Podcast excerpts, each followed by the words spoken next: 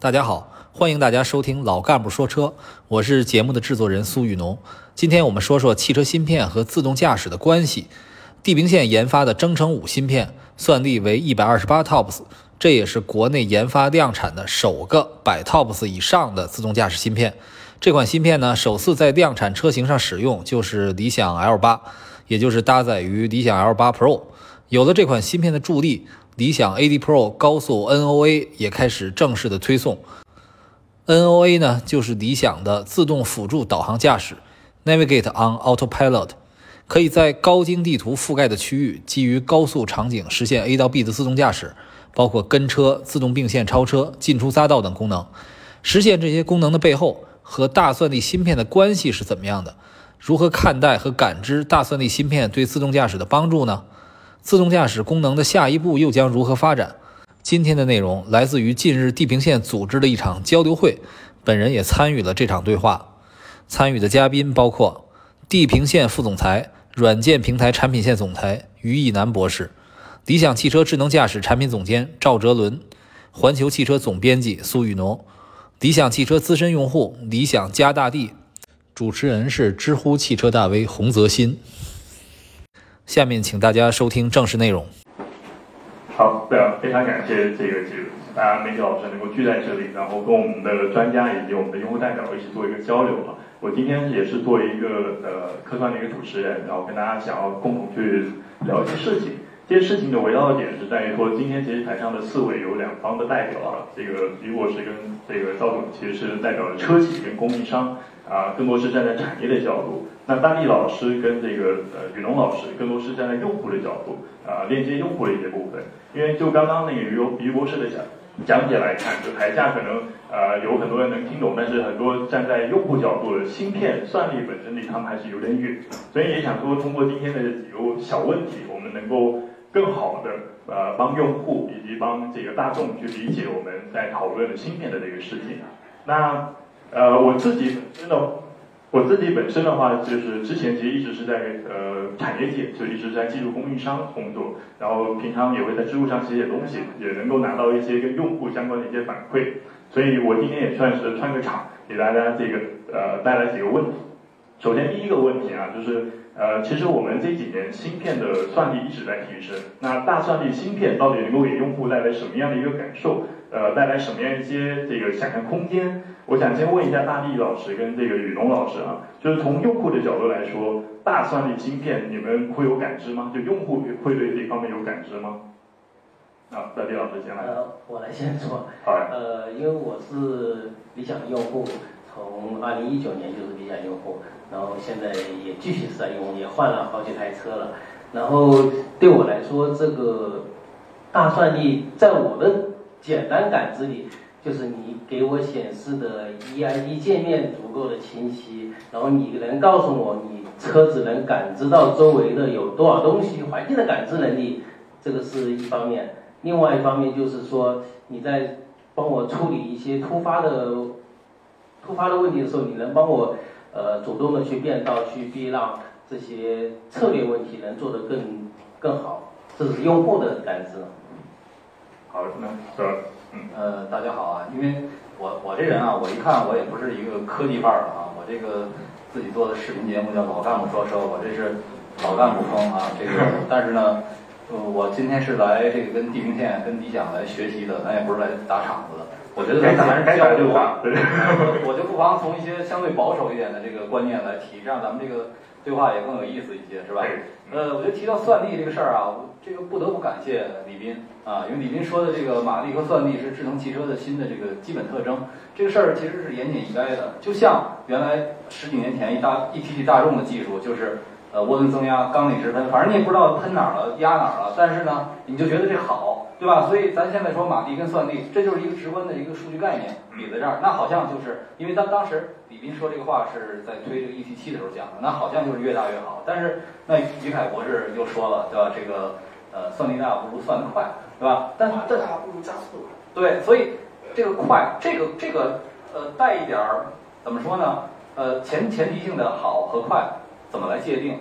呃是不是有一个参考的标准？怎么来量化？呃这个。那是不是我们比如说我们是不是可以以特斯拉或者以以某一个在行业上相对来说比较先进的东西作为作为一个量化的这个标准？那这里面当然了，可能比如说呃我们呃最早一代的这个智能汽车产品可能就几个 TOPS，但现在我们变成了一一百多个 TOPS 这这么一个芯片，好到一个什么程度？是不是留了一些冗余？那这个东西其实可能，我觉得地平线的价值就是说帮助这个企业去。讲明白这个事情，并并且在不同的算力上给你提供不同的这个解决方案，让用户买车买得更清楚。因为我我觉得，因为我我说实话，我也不是智能汽车的用户哈，我也很难说清，呃，用户到底是不是介意这个。但是我我举一个例子，在之前跟那个 Smart 交流的时候，呃，有用户买 Smart 车到四 S 店拿了一个很精密的仪器去测那个车的那个漆的一个厚度，这个东西其实对消费来说有什么？有什么帮助？那可能没有，但是他对于他不懂的东西，很可能就是要很较真的、吹毛求疵的去去搞。我觉得这个可能对对用户是这样一个感知，但是对，呃，比如我们作为媒体的这个感知来讲啊，就是实际上，呃，我们发现，在做智能汽车有关的内容活动的时候，其实可能媒体相对来说会比较有发言权，因为在这么多的新产品中，只有他们去去有更多的机会去试、去体验，但是他们其实也是接受营销概念最多的人，也是从最容易被。洗脑的人，所以我认为，在这个角度来讲，不同的人对于不同的这个算力的，呃，对于算力的理解是完全不一样的。但是不管如何，其实大家都是面对一个新的这个是呃角度，所以解释权应该是在在你们，对吧？你们你们怎么说，我们就怎么学啊。是是是。那大飞老师其实刚刚有提到啊，你从一九年开始开理想车，那迭代了那么多代车，那个感受怎么样？就是有什么特别明显的这个感受吗？呃，明显的感受就是说，咱们车机上有个外部显示的 EID 界面，那个界面是越来越清晰了。以前我只能看到前面的两三台车，然后现在甚至可以看到周边的呃几十个，可能二三十个这个目标的的信息，然后整个运行很流畅。这个东西可能它没有实际的价值，但是给消费者它是一种。暗示告诉你啊，我的车能够知道周边有这些东西，我就可以放心的大胆的，或者稍微大胆一点的去用它，去尝试它。嗯，这种安全感是有了。对，那行，那那我们回到专业层面啊，就想跟我们两位专家也聊一聊，就是说到底大算力算力的这个提升解决了哪些你们在技术开发或者产品设计当中的一些问题啊？那个呃。赵总先来，赵老师先来。好嘞，我觉得从我的角度可以从两个层面去回答这个问题。首先，第一个层面可能是偏产品选择层面的，就是因为大算力，如果我们单纯的看算力来讲的话，那肯定是越来越好。但是对于我们是一款面向用户的，然后要去量产的产品来讲的话，那它就除了算力以外，我们要考虑它的功耗，然后考虑它的成本，然后考虑它的整体的这个运行的效率啊，这个是非常重要的。啊，那在这里面呢，可以取到我们相对最合适的，就像前面说的一样，就是呃，到底汽车也好，就汽车，比方传统的发动机也好，那是马力越大越好，对吧？还是就就是不是排量越大越好，对吧？还是说有些排量并不大，其实马力也很大，或者说更适合这车，对吧？宝马的车往往其实马力不是最大的，但是操控是最好的，啊，这是第一点。然后第二点呢，其实是从产品体验层面来讲的话，其实。因为大家往往会把这个智能驾驶分成几几个模块吧，比方说感知，呃，决策、规划，然后控制。其实往往到用户层面，比方说从大地层面可能体验到的就是车辆的最后的控制或者叫规划，最后的效果。对，最后可能车辆的加减速更平顺了。比方说车辆对于呃加塞车辆的反应可能更快了。其实这里面的很大的源头都源自于呃往上的我们识别的更精准了。然后不止识别的更精准，其实还往上源于我们原来不具备预测的能力，现在具备预测的能力了。其实大家在很多，我后来在观察，因为那个我的母亲算是新手司机哈，我在教她开车的时候我在观察，其实人类的新手司机和老手司机和一个很大的区别，其实也在于预测。呃，我们的老手司机基本上碰到什么路段，你会提前预测一些东西，这部分是非常耗算力的。如果我们往前面三年去看的话，其实基本上没有一辆车是具备预测的能力的。啊，那基本上大家看上去都基本上像是我我以前看以前的回家都像我妈在开车，非常的慌啊。但是如果放到今天来看的话，基本上都慢慢的开始具备预测的能力了。但是这个能力呢，依然跟人类驾驶员还存在区别，这部分也依赖就非常依赖算力。昨天我在跟朋友吃饭时候举例子，就是当一辆车在加塞的时候，前面到底是辆劳斯莱斯还是一辆吉利，其实对我们的决策都有很大的影响。对对，所以其实呃，就是我觉得从产品体验上来讲，往往就是很多的细微的用户体验，其实往上去找原因，是因为算力大了，看得更多了，看得更准了，然后你具备了更强的人类一样的预测能力啊，这是我要说的。对，就是可能白李老师看来就这个画面渲染的更漂亮了，但是实际上再往后就是它怎么渲染出来，准不准确是另外一回事。那吕博士，对，我觉得其实大家说这个非常对，就是这是直观的一种感受。对，给消费者的信心。信心，它背后其实是需要是底层的算力和算法去支撑的，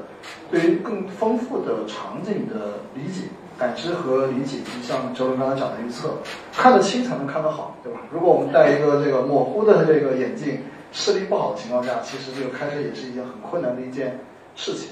那呃，其实我觉得拿马力跟算力这件事情来去做比喻，其实特别恰当。但是，其实你看，我们今天很少人在去提马力是多少。我们今天可能更多的这个，我们的这个车企在这个对做品牌宣传的时候，更加多的是讲的是说我的这个百公里加速几秒啊。这件事情的话呢，其实整个计算的这个 FPS，它也是可以通过某种方法去做应用规划的一种指标啊。其实通过这样的一种指标来讲的话呢，其实其实类比类比于我们的这个百公里加速是多少啊？其实都是一个单位距离或者单位时间下我能做到的事情啊。所以今天来讲的话呢，FPS 基本上可以等同于这个类比于这个百公里加速。那过去的话呢，可能更多是这个马力怎么样去类比算力。对，嗯。那那个其实百公里加速我自己就可以试，那 FPS 我自己搞不出来。就是这个从用户的角度，算力跟这个算法啊，我理解这个 FPS 更多是算法的这个层面，这两个的区别，那个我我把时间回给大力老师啊，就是您觉得这两个的区别这个是什么？然后能够这个我不大清楚，但是我很想提一个问题：咱们测手机和电脑有什么安安兔啊，那个什么跑分软件？咱们车上哪个媒体或哪个能够做出这个类似的跑分软件，让大家都知道咱们车能跑多少分嘛？你们想不想知道你车能跑多少分？啊，是是是，就是现在其实用户还没有能够用户只触达到能听你们 FPS。说。对对对对对，就就听人说，然后媒体也听你们得达，到这个，你们得达到这个标准，对对吧？就是呃，怎么说呢？这个呃，其实你说算力也好，还是马力也好，那大家可能到最后就是同一个水平线不能不可能说我已经进了三秒俱乐部了，我再进两秒俱乐部，其实本质上差异不大。但是你们细微的差别，应该是我觉得你们作为领先者去界定它，啊，这个可能对用户有一个更真实的感受。是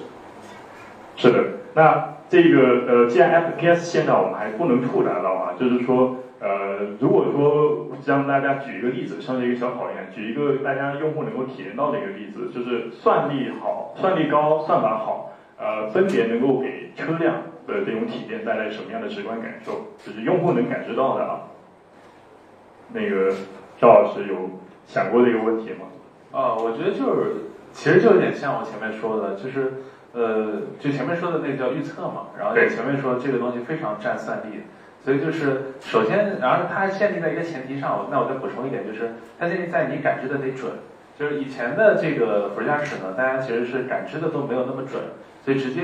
针对感知的结果去做一些车辆的规划或者控制行为呢，本身有的时候也会误刹车，会有一些错误的这个判断啊。那如果说感知的就是不准，然后完了之后你再加预测，那完了，对，那就是你更容易预测的就更更歪。所以，所以前提是我们加算力之后，首先让感知变得非常的精准啊，加加算力，加更大的模型，对吧？更多的数据量，让感知变得更加精准。然后下游我们再可以扩展，比方说更多的预测的能力，对吧？然后更加像人的决策的能力。对这部分，那反馈到用户的体验上的话，比方说，我们可以明显感受到，像今年开始的这高速 NV 功能，其实整个加减速的体验，还有就是车辆的舒适度啊，然后对于紧急场景的应对能力啊，比原来肯定是更自信了，更有安全感了。然后并且可以开始拓展丰富的场景了，对吧？今年大家都开始聊城市了，啊，就是如果在三年前的话，都是不会去，压根不会聊这个话题。嗯对，啊。那于博士那个就这可能要更细一点，因为我发现那个地平线量产了那么多台车，那个大算力的也有，是低算力的也有哈。之前生成三，那个您觉得每一代车之间的这个进步体现在了哪些地方？呃，首先，呃，这个 AT Pro L 八啊，这个这个车是我们现在最应该是量产最先进的一台一个首发。那这里面其实大算力我刚刚讲，就是我们可以带来第一个，呃，首先肯定更精准，嗯啊，然后第二个来讲更多，更丰富，啊，然后呢，最后来讲的话呢，是说这个这个周伦刚刚讲的可以再带预测，对啊甚至现在比如说最先进的算法，它可以去把一些没有被看到的一些区域，能够通过脑补的一种方式，通过经验脑补的方式把它预测出来。把它补进来。而补进来。对，所以这是这是非常底层的这个算力所支撑的。那它还有一个很重要就是延时啊，低延时。那这几个组合起来的话呢，比如说到我们的用户的体感上来讲的话，大家如果去对比的话，可以发现，比如说当前车减速的时候，自车的反应速度会加快。就前车可能刚一减速，可能自车就开始缓行或者是松油门啊。然后当前车一加速的时候，比如在十字路口，前车刚这个开启啊，自车可能很快就可以这个跟上。嗯，啊，就是这些其实都是体现就是背后的这个计算和这种感知能力、预测能力的这样的一些方面啊，用户可感知到的一些点。嗯，OK。那作为这个媒体老师，就比如说特别想去观察的话，看那上面那个感知 HMI 那个屏幕有用吗？就是那上面显示的，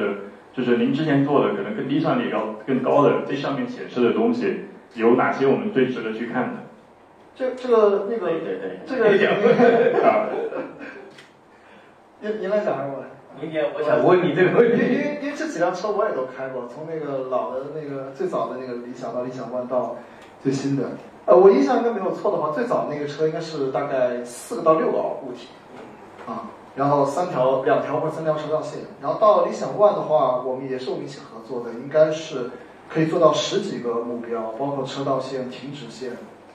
呃，红绿灯啊都可以去识别，然后到现在是三百六十度的这种感知，啊，三百六十度的物体、行人、车辆、锥桶、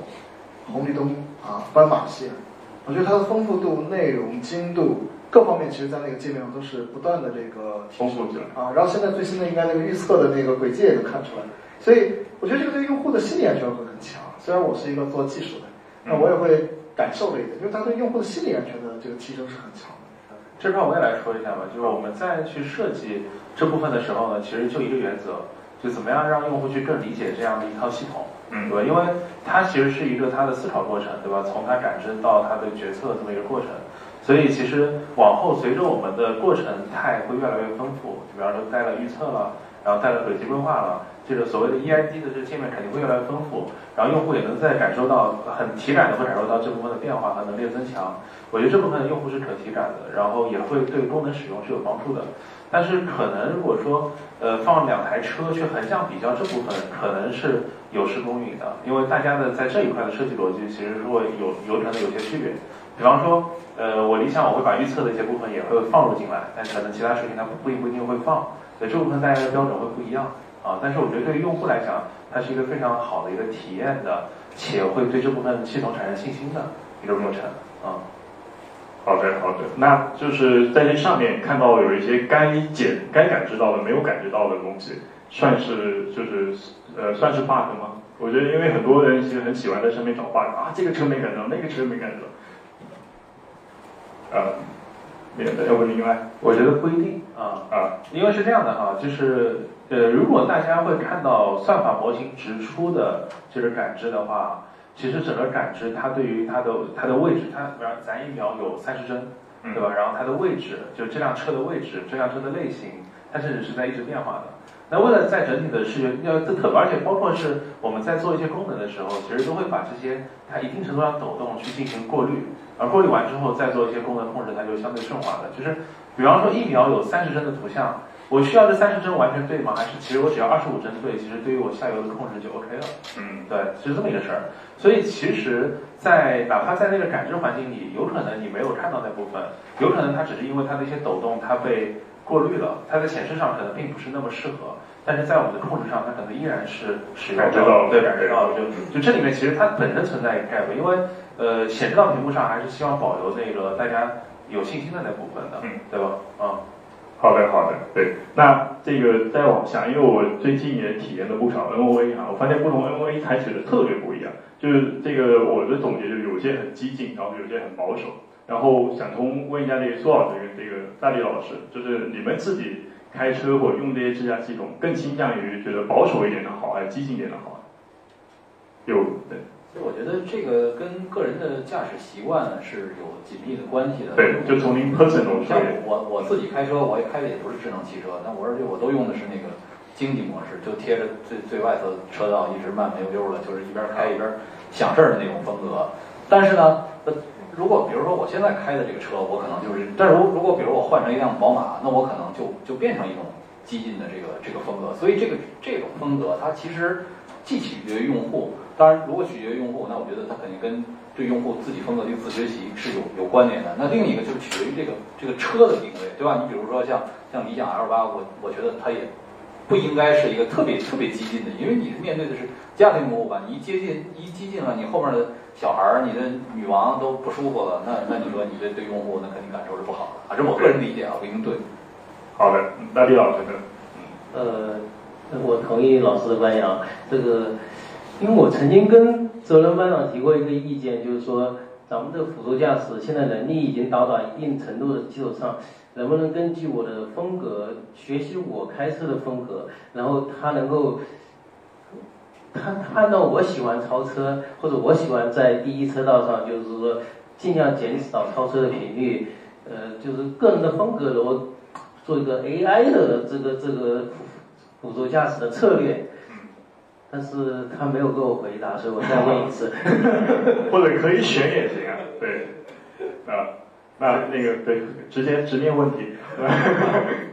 啊，其实我要从两个层面回答这个问题。首先，第一个层面是我们内部也有过这样一场讨论或者叫辩论，就是我们讨论的是，其实我开车的时候，我有我我随心情的啊。我比方我今天开一辆呃宝马三系或者 Model 三，我也会非常激进；我开辆理想 L9 的话，我会比较稳重一些。啊，但是我今天如果打辆滴滴专车的话，我往往的需求是一致的，啊，所以我们在当时在定义整个产品的时候呢，我们有一个点就是认为至少是提供到专车的体验，啊，就是大家对这个基本上你坐车和开车其实是两类不同的需求，啊，这当时我们的讨论。当然，当然你偶尔你可能不驾开的时候，你依然有那种狂躁的，对吧？心心情，这个这个可以理解哈。大部分来讲的话是稳定。然后这个我我我补充一下，不好意思，是呃我说的并不是说就说要很运动、很狂暴的那种策略，而是说，比如说，假如说有些时候变道，我希望变道的次数多一点。呃，其实本质上副驾驶是这个策略，不是说我一想要一脚油门冲出去那种。所以说这这个有区别。啊，嗯，对对对。或者是一直在快快车道。对对对，然后有时候我们开车的时候会就说一直在快车道，第一车道开。就说偶尔才要换道，有些时候我会啊，前方车稍微慢一点，我就得换到第二车带它过去。但是这个问题不是说我要很快的开，不是狂暴的开这个概念，而是超车的策略的问题。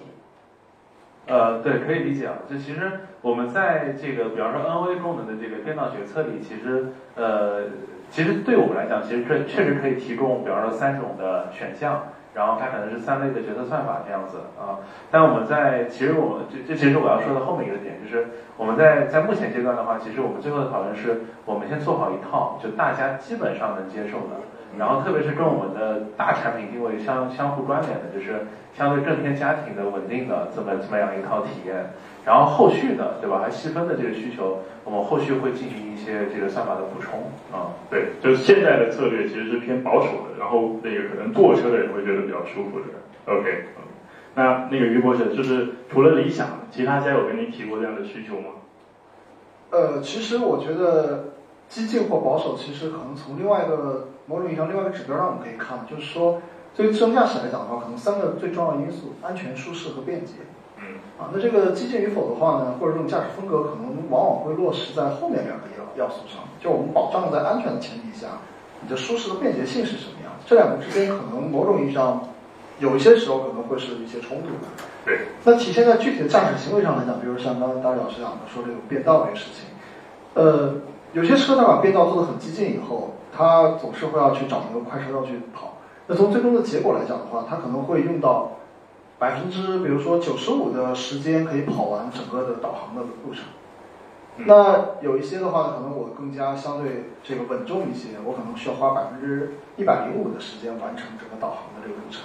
比如说，我们都拿某一个导航的那个时间作为基准的话，对，对啊，所以这两种其实不同的时候，我我我理解其实的确有这样的需求，因为我有时候可能我就希望这个车，因为我赶时间，对对吧？我希望它开得更快一点，但是你也不能太快，是吧？比如我设计目标做到百分之六十的这个行驶时间，那可能 就是一直在 超车超车，那很危险，嗯，对吧？啊，所以在安全守住安全底线的情况下，呃，有一定的这种通行效率的提升，或者有一定的这种就是说慢慢悠悠的往前去走，我觉得其实都是非常合理的这种产品设计。啊，的确，不同的这个车车企面对不同的客户的时候，会有这方面的诉求。嗯，OK，那延续刚刚那个话题啊，就是说我们在说 NOA 的时候，那个大家各己自己个人 personal 就是比较看重哪个因素呢？就觉得哪个做做得好才算是做得好啊？那我们还是就大李老师先，嗯呃，对于用户来说，我觉得安全是第一的，对吧？然后刚刚我提的那个只是个性化的，是可以排到比较后面的，所以我也觉得是安全、舒适，第三才是个性化。嗯，还是效率可能对。那李博士呢？呃，我的基础上，我我想补充一点，可能是一致性，就是驾驶驾驶行为的一致性。呃，那可以展开展开说说啊。对，就是就是这个这辆车，它在什么时候它是能够处理的，它是能够安全的通行，在什么时候它一定需要你人工的介入。嗯这个边界其实是需要，呃，不管通过什么样的方式，其实需要尽可能清晰一点。嗯，对，因为现在的话呢，其实我们都是这种就是这个呃辅助驾驶对，啊，还不是说我可以在车上去睡觉，嗯对吧？所以一个清晰的一个人人的能力和就车的能力的边界啊，其实我觉得这件事情非常重要。而且这件事情不光是要从产品技术角度，包括用户的引导的角度来讲，对，啊，包括用户的习惯的角度来讲，其实最好能建立这样的边界的话，会使得实际的安全性其实会变大很多，更强啊，不光是智能驾驶本身的安全性。对对，这一点我也很有体会，因为我觉得那个 L 八 Pro 最好的一点就是说它给人的交互很好，就那个哪怕有一些东西它选择比较保守的策略，但我知道它这样的场景它就会选择放弃，那我就可以选择进行接管啊。那这个其实是不是很多时候不是说质量能力的问题，而是一个产品设计的问题？我我理解这是一个整系统设计的问题。对对，哎，不是不只是说我自动驾驶这个规控能力有多强对的？嗯，好，苏老师，呃，当然了，安全肯定是前提了，因为你如果连安全都做不到的话，那咱就三有五件了 啊。呃，但是呢，其实不同的用户来讲，我觉得呃，对于观察者，像比如像我是一个观察者，那那其实我们肯定是看到它的不断的进步啊，觉得越来越好，但是这个同时发现问题。那对于用户来讲呢，我觉得两方面，一个可能是我就是一个爱玩的，我是抱着找 bug 的心态来看；一种呢，那就是我花了钱了，我花钱就要一个好的服务的一个心态。所以大家可能看法不一样。如果从我自己来看的话呢，我觉得有两个细节啊，我可能相对会关注一点。一个就是接管，接管的时候，就是人接管的时候发生的一个时时间点，啊，如果说当我面对一个不安全的，或者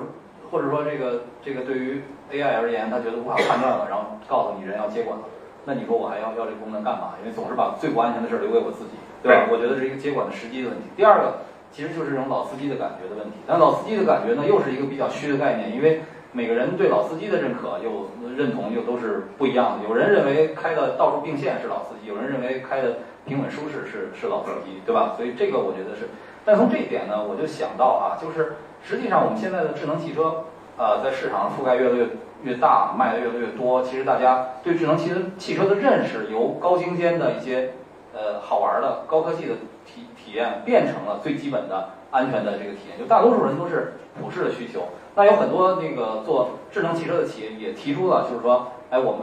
重返操控这个概念。所以在 NOA 的基础上，什么叫做操控？一个新的操控的定义，我觉得这个是可以，就是由机器来操控，给你带来不一样的驾驶感受。我觉得这是对于车企而言，应该是非常重视的一个话题。嗯，好的，好的，对。我们在做 NV 的产品定义的时候，其实把它分成了三个阶段嘛，就是因为其实大家在做评测的时候，很大程度会关注到一些它偏极限的情况，包括它出入匝道之类的。然后用户在我们看来，实际在使用的时候呢，百分之九十五的时间它都是在在主路上行驶。所以呢，就是其实我在我们看来，零到六十分的部分呢，其实是在主路上行驶是否舒适，对吧？这部分其实是它百分之九十五的时间，它坐在车上是不是会不会有顿挫的刹车，嗯对吧？比方说以前大家都看到幽灵刹车之类，那个是不能接受的。然后另外一点就是，嗯，它的这六十分到八十分的部分呢，其实是咱的这个超车的效率，对吧？就是其实是该超的时候超，不该超的时候别超，啊、这是一个平衡，嗯然后八十分到九十，八十分到一百分呢，其实是出入匝道的体验，就是因为这部分呢，其实其实从整个功能上来讲，其实相对是偏技术难度会相对高，但是其实呢，占用户的时长并不是特别长。那这部分呢，如果做好了，就能很连贯的 A 点到 B 点。对，这部分在我们看来是八十分到一百分，所以应该是从下往上递进的，然后用户的整体体验，包括产品的这个设计啊。对对，那您给那个刘八 Pro 打个分，能打多少分？然后二三年这个最大的一个挑战，你觉得是其中的哪一块？我觉得现阶段的话，可能达到八十分吧。然后我们现在后面最大的挑战，就不是算其实挑战也不能算大啊，就是往后走，就是我们要走这个把匝道去过得更好一些，这个很重要了。嗯，达到了这一块。好的，那那个呃，刚顺的这个话题，就是说二零二三年，今年那个高速 NOA 或者是城市 NOA，其实一直都在发生变化。在这个过程当中，大家觉得说，呃，这个最最大的一个挑战点是会是哪个挑战点？啊，我觉得从今年的视角来看的话，呃，从整个竞争的环境上来讲，其实大家对于高速已经认为是一个，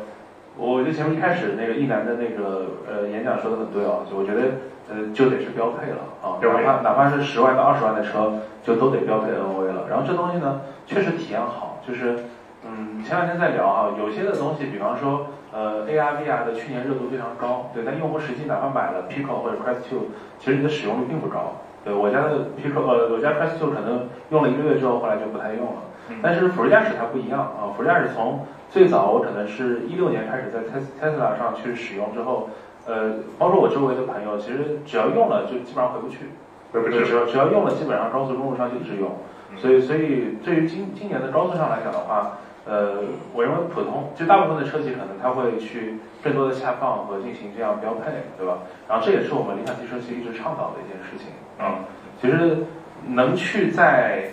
呃这个二零二一年这样一个复杂的环境中，我们去去倡导标配，然后最后到今天大家会看到标配就是一个正确的事情。我觉得这点上，我觉得还是挺为我们这个骄傲的啊。嗯。然后，所以今年一是这个点，第二点是在高速上呢，其实大家更多的要求是接管率的降低啊，就是更多的场景的客服和非预期接管的降低啊，然后尽可能的，比方说呃，能达到上海到北京这种千公里级别的非常低的接管率啊，这个会带来一个非常质变的体验啊。嗯所以这是今年的高速上的，然后第二，然后后面是 city 上的。city 上的城市上的话，今年其实更多的是大家在解决有无的问题，但是有无的问题上呢，大家的技术路线会稍微有些不一样啊。就是目前还是有一些路线大家会去采用这个高精地图啊。对我我并不觉得这个是对和错的区别，但是在我们看来的话，我们会在这个，因为我们之前也发布过了，就我们会在今年我们在做的城市 NOA 上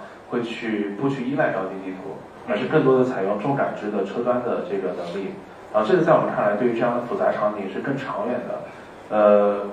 比方说吧，就是前面也也把前面把高速上分成了零到六十、六十到八十和这个八十到一百。呃，我们认为如果持续依赖高精呢，可能在城市上就做到六十就打定了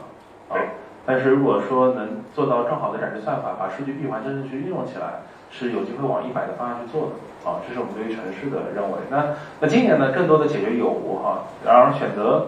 对于选择重感知的企业来说，会是更难的，因为其实呃，如果用重地图的话，会更相对更容易的去达到一个合格的体验。啊啊，对，呃，敬请期待啊。好好，于博士，那个呃，就从去年开始，这个轻地图重感知的趋势一直在说嘛，您是不是认可这个趋势？然后再有一点就是，现在业内有哪些家，就是或者说有没有哪些家真正做到了这个去高精地图呀？呃，我觉得去高精地图现在好像还没有看到啊，就 NOA 这个级别上，呃，完全去掉啊。可能 Tesla 呢，那个我不知道算不算，它用那个 SD Pro 那种方式，呃，但是大家的确都在尝试啊啊。然后我也的确试过，有的合作伙伴的车，他们已经在呃切实的执行这件事情。嗯那它重感知轻地图，它带来最大的好处和优势，其实就是在于地图不准确的地方。而且在高速上地图不准确的地方，随着这几年，其实大家可以看到，就中国的这个道路基建，其实进入到第二个周期，就是大家开始大部分开始修路了啊，啊，因为过去几十年修的路，大家开始现在进入到新的一个周期里面，所以大家可以发现高速上修路的地方比比皆是。嗯，新奇体验。对，所以有时候会很惊奇的发现，在高速上跑个 ICC，可能比跑 NV 还好。嗯，因为他跑 ICC 的时候，其实不依赖高精地图，他就根据实际的感知结果往上跑就好。对。啊，然后呢，到了匝道口的地方，比如提前了一公里或者五百米的时候，需要看一下地图。所以我觉得这个呃不是去不去的问题，而是说在什么样的情况下，对于做整个规控系统来说，它应该更加重视哪方面的信息。嗯。啊，呃，重感知肯定是没错的。对啊，规控的话呢，也更多的应该去用感知的，因为毕竟实时的这个结果。而地图的话，更加像是一种 memory。嗯。那只要是 memory 的话呢，就有可能会犯比较大的错误。啊，所以这个是我觉得我们对呃，就是所谓重感知和轻地图这件事情的一个理解。啊，嗯就是感知团队需要做得更好。啊，地图团队的话也需要加油。但是最大的工作量其实在做规控的人。对啊，是。对，然后，呃，我我补充一下泽伦刚才的点，我觉得在城市里面还有一个问题非常重大的一个问题需要去解决。这方面的话呢，就是所谓的 common sense，啊，比如说我们在这个十字路口的时候，你右边有一辆大巴车，然后你你你在等红绿灯，嗯，啊，那等绿灯亮的时候，你的行为会是什么？啊，一般来说你不会一脚油门就出去，啊，你可能会先等那个大巴先走，啊，因为右边有巨大的盲区，你是看不见的。人是会有很强的，除了预测以外，还会有很强的预判，对于未知区域的可能出现的危险和场和行为的一些预判。那这些东西的话呢，其实是 common sense。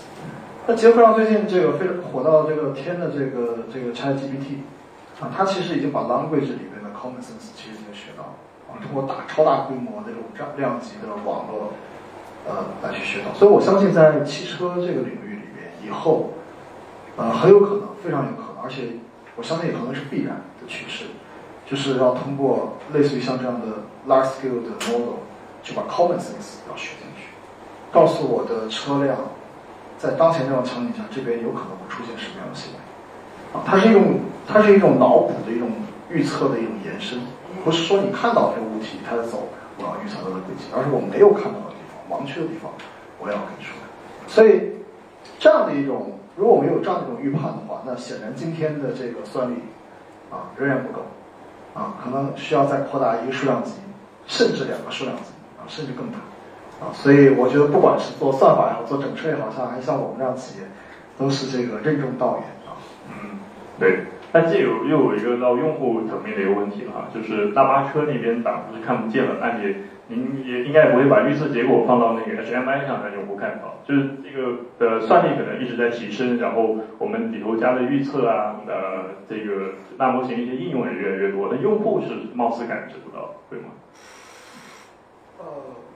我觉得肯定是可以通过某种 HMI 的方式，这个能够感觉到，对，嗯，还有可能用户感觉到的是场景。对吧？有些场景原来不太好，现在处理的更好。嗯，OK，比如说回弹头啊这样的一个场景。好的，那那李老师就是那个刚刚我们在聊那个呃轻地图重感知这个名词，其实还算是比较技术性的名词。您觉得跟用户之间有 gap 吗？呃，其实本质来说，对用户来说，我并不在乎这些，但是在我使用过程中，我又很关注这些。为什么现在的咱们高速的 OA 是？在很多地方高精度会挖空，对吧？然后在这些挖空的场景下，感感受就特别不好。其实我很希望他只要把那些挖空的地方用感知让我顺顺当当过去，我就这我就 OK 了。我并不关心你的车企到底是在这条路上是依赖高精度走还是怎么样，我只需要我没有什么不要对我造成障碍就好。你哪怕哪怕是在些这些道路上你不用变道，对吧？你或者你会用你的感知去进入一些匝道，速度稍微慢点也没关系，呃，就是说不要让用户有烦恼。对，我觉得这是我们讲所谓重感知轻地图的本质，就是在任何场景下都有更加一致性和连续性的。嗯，对对，就是说，在高精图断掉的时候，感知能够补上；在高精度有的时候，你可以两者同共同协作。OK，对，就所以这个用户的需求其实会更直接一些。于东老师觉得呢，就是您一直在这行业，从媒体的角度，其实一直也在关注这方面的趋势。但是从用户的角度，您觉得他们这个对这一块有概念吗？其实现在这个智能驾驶的这个竞争啊，我觉得显然是这个从这个至少是高速场景这个 NOA 它进入了一个新的阶段啊。前一个阶段呢，其实大家就是把比如说这种自动跟车、还有自动泊车这这种体验，就是它其实有一个深刻的认知了，认为这个东西它能够在驾驶过程中帮助到你。那现在呢，我觉得其实就是先把高速场景的这个 NOA 解决好啊，这个尽可能的不留死角，让他觉得这个东西不是一个一个一个一个噱头啊，而是一个真正的能够让自己这个驾驶有实用感受的这样的一个功能，他才会买单。或者说他在买单的同时，它成为呃你的这个自主自主产品的这种智能汽车的一个呃重要的价值点。呃，说这个自主的产品，或者说中国的产品，它和合资产品的一个一个竞争的关键，有可能就从这方面体现出来，从而拉大这个差距，或者扩大我们自主产品的一个一个市场份额。这是我从行业的这个这个角度来看的啊。从从用户角度，其实我也觉得说这个对城市，嗯，我我现在我个人我期望也不是，我我觉得也不是太高，至少在二零二三年，我觉得期望不是太高。我觉得还是这个解决一部分问题，那就代表了我们有一个非常重大的一个进步。嗯。OK，就这个呃，从刚刚那个于博士的讲述当中，其实有提到一个点啊，就是说大模型的应用。那这个大模型的一个应用，其实对于很多用户来说，其实也是陌生的。那可能 ChatGPT 可能是更加直接的感受到的。但是大模型在这个自动驾驶会带来什么样的一个变化？然后会不会有一天到质变的一个过程？呃，这个你怎么看？呃，简单的回答，我觉得我相信是会的。啊啊啊，会的。然后对对，从这个的立平线本身在做芯片这个事情的话，有在做为这方面做什么准备吗？呃，现在呃严肃的规划还没有啊，对，但是我觉得这件事情已经非常非常足够高的引起我们的而且而且这个可以其实跟我们从一五年开始，当时在创业初期的时候，其实我们对未来的预判其实是一致的。啊，就是感知其实是一个很重的一个一个计算需求，但是可能比感知更重的计算需求是认知。嗯，对，哎，那这方面来讲的话呢，其实对于整个底层的架构技术都需要完全可能需要新的一种范式来去做。嗯，所以一定是会带来巨大的冲击。OK，因为像真图五流的 GPU 其实很多，然后是不是也是觉得有可能能够想要的一个趋势的一个特点？呃，我觉得。还不够还不够，远远不够，远远不够啊！我觉得进步的空间还是巨大的。对啊，虽然今年已经是很大的算力，但是还有更大的空间，我觉得。嗯嗯嗯，OK。那这个呃，赵老师呢，就是说呃，理想现在在关注大模型这一块是关注到哪个层面？然后会不会有所谓从一点零到二点零之间的一个跃迁？会有，就非常明确的说会有，而且这个是今年公司层面呃可能讲是最重要的一件事情。对，所以今年，呃，研发团队都在做新的架构，然后包括我们的陈升威就会往这方向去做，啊，就是，对，基本上就是这样。啊，对，更多不宜透露。那您刚刚也提到一个点，就是 NOA 这个东西该不该成为标配啊？就是这个我也想听一下几位老师的这个想法，就是 NOA 该不该标配？嗯，然后如果说不标配的话，你愿意为它支付多少钱？我先说吧。那个很简单，我选择理想的原因就是因为它标配，所以我的回答很明显，高速 N V 应该标配。但是如果更高阶的城市 NOA，我愿意给它付出，呃，我用个比例吧，可能车价的百分之三到百分之五。嗯，对对对对对，如果城这是指可用的城市 V，而不是画饼的城市 V 啊。百分之三到五。对。那我觉得这于问题对于老师来有点困难，有些客户可能是要卖钱的，来。我大概我大概脑子里面想一下这个数字，应该在万级。对对。一到两万，一到两万，对对对。而且所以而且它是整个系统的成本，不光是一个。就是我们消费者能付出的多额外付出的代价，对吧？我不管你这个是硬件的还是软件的。嗯。那看上去我们任重道远。OK。啊，那那个标配这个事情呢？呃，我觉得这个从我们去做一个产品的初心上来讲，我认为其实如果我们奔着是一个优秀的产品来讲，我希望这个优秀的产品就是能够被所有人都能够直接的去拿到的。我觉得这个是，呃，比如像我们在做一个新的项目产品的时候，我们会一定会去问两个问题。第一个问题是说这个这个这个产品的用户价值是什么，或者客户价值是什么。那这个客户价值的话呢，它的总量其实等于单个产品的客户价值乘以使用这个产品的客户的总量。如果我今天做一个特别特别强、这个价值特别高的东西，但只有一个客户或用户才能用它，那这个客户价值其实是很低的，嗯，对吧？所以我们的整个的产品的理念的话呢，其实就是做高端的产品，但是是高端的有性价比的产品。高端的产品代表它的品质，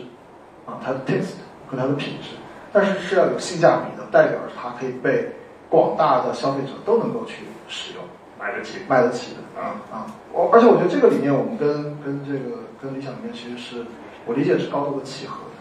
所以不管是整车也好，还是我们做芯片也好，都是要有高端，但是要性价比。性价比用得起。那那个刚刚大地老师说的那个价格，理想能接受吗？我们就如果是城市 OA，我觉得应该标配啊。应该标配，城市 OA 也要标配啊。OK 对对对，好的。那那个苏老师呢，就是呃，我我保守一点说这个问题啊，因为啊为了这个问题，我还特地做了个不算准确的调研啊。我一个群，基本上年龄跟我差不多，然后呢，身份基本都是互联网公司的这个中高层啊。应该说呢，至少我觉得是买得起这个理想 L 八的这个这个用户啊。我问他们，我说你们对这个智能驾驶的体验是怎么样的？其实绝大部分人告诉我他们是不用的啊，或者说是完全不了解的啊。呃呃，任重道远。或者啊，就是大家的这个感受一般是，就是说，呃，第一啊，平时上下班堵车啊，用不上；第二个，甚至有的连怎么打开这个相关的这种跟车的功能都不会啊。所以呢，从这个这个情况来看呢，我觉得有可能我们的用户会分成两两部分，一部分就是特别会，一部分是特别的不会啊。所以如果从这个角度来判断，我觉得未必非得是一个标配的这个过程，因为。至少我们对于理想的产品来看，它的这个价值标签，智能驾驶只是其中一个部分，而且是随着我们的 L 八的 AD Pro 推出才成为一个重要的部分，是吧？呃，而且我们还可以从另外一个角度来看啊，今年新能源车这个卷的这么厉害，其实很关键的一点就是大家的这个成本控制能力啊，这个所以对于这一个企业来讲，呃，其实呃，这个那我要不要把把这一部分给到用户，那其实你的前提就是这部分对用户来讲是完全体验可以挑不出问题的，然后真是给他在整体的认知层面上能有一个升级的，我觉得才可以考虑是否标配的一个问题。嗯，OK。那那个您刚刚说那个问题，我觉得确实是现在很多人对智能驾驶是没有在用的，然后也没有直观的认知的。那他没有用，他也不觉得这车不好。啊，OK OK，对对，这个话说的太远了。那那个呃，最后一个问题，我想留给那个呃现场的老师哈，因为后面我们会有啊，您有补充是吧？对，您说。对标配这事儿，我得补充一下，因为我我我得补充一下，就是对，因为因为理想汽车也是最早说标配这件事儿的，我我必须得补充一个小故事，就是我印象中就是今年其实大家在谈标配的时候，觉得还是呃挺符合认知的，比较理所当然的事儿啊。然后我印象中是我们二零二一年上的那个理想 ONE 的改款，当时我们在做 NO 这件事情。如果大家把时间轴带回二零二一年的话，这是一个非常有争议的决策，就你这东西到底是收费还是标配，在我们内部也有过非常多的讨论，无论是市场的同学还是是呃资本市场同学都认为必须得收费。在那种环境里，当时如果你是一个软件收费的，啊、你不管用户付多少，你只要是有软件收费，那估值可就 对吧？觉得你有升值空间。那那资本市场当时可是非常看重这件事情的啊，但是，呃，所以当时内部其实是有讨论，如果而且大家如果把时间轴拉回这个时间的话，基本上各家的这个收费基本上都在两万以上，打底的话用户得付两万以上啊，然后就像这样 NOA 功能就用的人就就非常少，当然非常少，就选装的人就非常少啊，然后在当时，呃，我印象很深刻，就想着这个决策也非常的坚决，就是这个造车到底是为用户造还是为投资人造啊？对，最后我们当时选择了标配，但背后其实还有个逻辑，这逻辑就是，呃，大家如果回过头去看，这个 Tesla 当时国内的最早的这个 Model 3用户，如果是买了六万四的 FSD 选装包的话，到今天的这个二手车市场的话，一万都不止。对，就这个包其实对用户来讲是一个极大的折损，嗯，比车价折的多得多得多。啊，现在还没交付。是，呃，对对对对，这也是个 point。然后，所以当时我们还有逻辑是，这其实是把用户利益在最大化的，就是不然的话，其实真的是信任你的人，就尝鲜的人，去信任你这个功能的人，他其实无论是付两万还是三万，对他来讲亏损是非常大的啊。所以这个标配的还有一条逻辑是，用户确实能享受到最大的利益啊。嗯，那当时那个支持标配的人的支持不标配的那帮人考虑资本，然后你们做了这个决策以后，那个呃投资人有什么反馈吗？资本市场有什么反馈吗？股价跌了吗？那资本市场觉得，对吧？你就不具备，就当时是，如果大家回想那个阶段哈，当时就是你具备软件收费，你就是个高级的这个科技公司，就似乎有这样子的一个感觉和定义。对，但是这样真正的定义要穿越时间的，就是一年后、两年后是不是还能去定义，还能去说这句话，对吧？那你如果到今天来看，明显这东西就应该标配。嗯啊，对，可能有短期的影响，但是不是长期的。